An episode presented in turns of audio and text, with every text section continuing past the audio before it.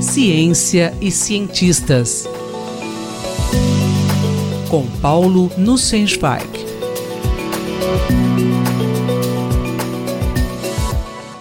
De que forma o eclipse observado em Sobral, no Ceará, ajudou a confirmar a teoria da relatividade geral de Einstein? Caro Júlio, caras e caros ouvintes. Na semana passada, celebramos o centenário de um grande acontecimento da ciência, a observação de um eclipse solar que forneceu uma importante confirmação da teoria da relatividade geral formulada por Einstein. O evento se revestiu de significado ainda maior para nós, porque as observações decisivas foram realizadas no Brasil, na cidade cearense de Sobral. Eu quero falar um pouco desse processo de confirmação de uma teoria científica, especialmente em casos em que a nova teoria substitui outra considerada bem-sucedida. Em 1905, Albert Einstein publicou uma série de trabalhos em que apresentou mudanças conceituais à nossa compreensão do mundo físico. A teoria da relatividade começou a tomar corpo, explorando as últimas consequências de uma ideia conhecida desde os tempos de Galileu. Movimentos são relativos, não há observadores privilegiados no universo. As leis da física devem ser as mesmas para todos os observadores, independentemente do seu estado de movimento. Com esses princípios, Einstein afirmou que a velocidade da luz no vácuo é a mesma para todos os observadores, mesmo que eles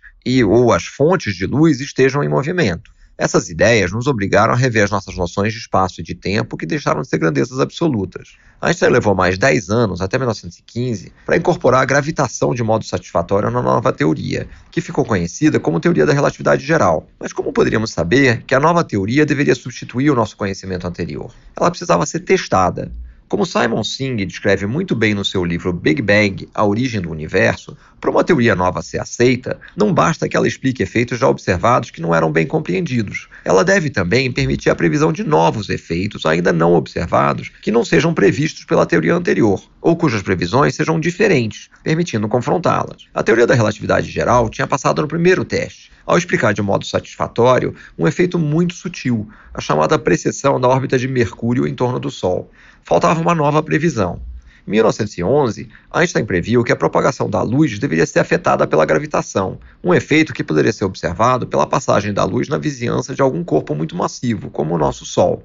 Mas o desvio que ele calculou correspondia ao mesmo desvio que seria calculado pela gravitação newtoniana, supondo que a luz fosse constituída de partículas com massa, mesmo que muito pequena. Em 1916, após finalizar a teoria da relatividade geral, sua formulação, Einstein percebeu que a curvatura do espaço-tempo devido à presença do Sol levava a um desvio que era o dobro do previsto pela teoria de Newton. A diferença poderia ser testada observando a posição aparente de estrelas próximas ao Sol. Num eclipse, a luz do Sol não atrapalharia a observação.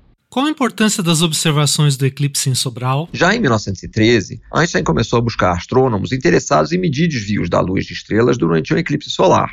Uma série de tentativas foram frustradas por diversas razões. Por exemplo, uma expedição alemã à Crimeia para observar um eclipse em 1914 foi interrompida pelo início da Primeira Grande Guerra, e os equipamentos foram apreendidos pelo governo russo.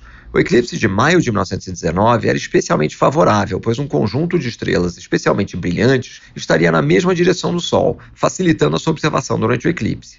Duas expedições britânicas foram organizadas para observação em localidades distintas, minimizando os riscos de fracasso por questões climáticas. Frank Dyson, astrônomo real e diretor do Observatório de Greenwich, organizou uma, uma equipe para as observações no Brasil. Arthur Eddington, diretor do Observatório de Cambridge, liderou pessoalmente uma equipe para observações na ilha de Príncipe, próxima à costa da África Ocidental. Equipamentos sofisticados precisaram ser transportados por meios precários, instalados e calibrados para realizar medições durante o curto intervalo de tempo em que a Lua cobriria completamente o disco solar. Em Sobral havia dois equipamentos, um que possuía melhor resolução e um maior campo de visão, e outro que serviria como plano B, pois foi o segundo equipamento que permitiu as melhores imagens. Em artigo apresentado à Royal Society em novembro de 1919, os autores foram categóricos. Os dados da Ilha de Príncipe eram compatíveis com as previsões de Einstein com razoável incerteza. Os dados de Sobral confirmavam as previsões da relatividade geral com elevada confiabilidade.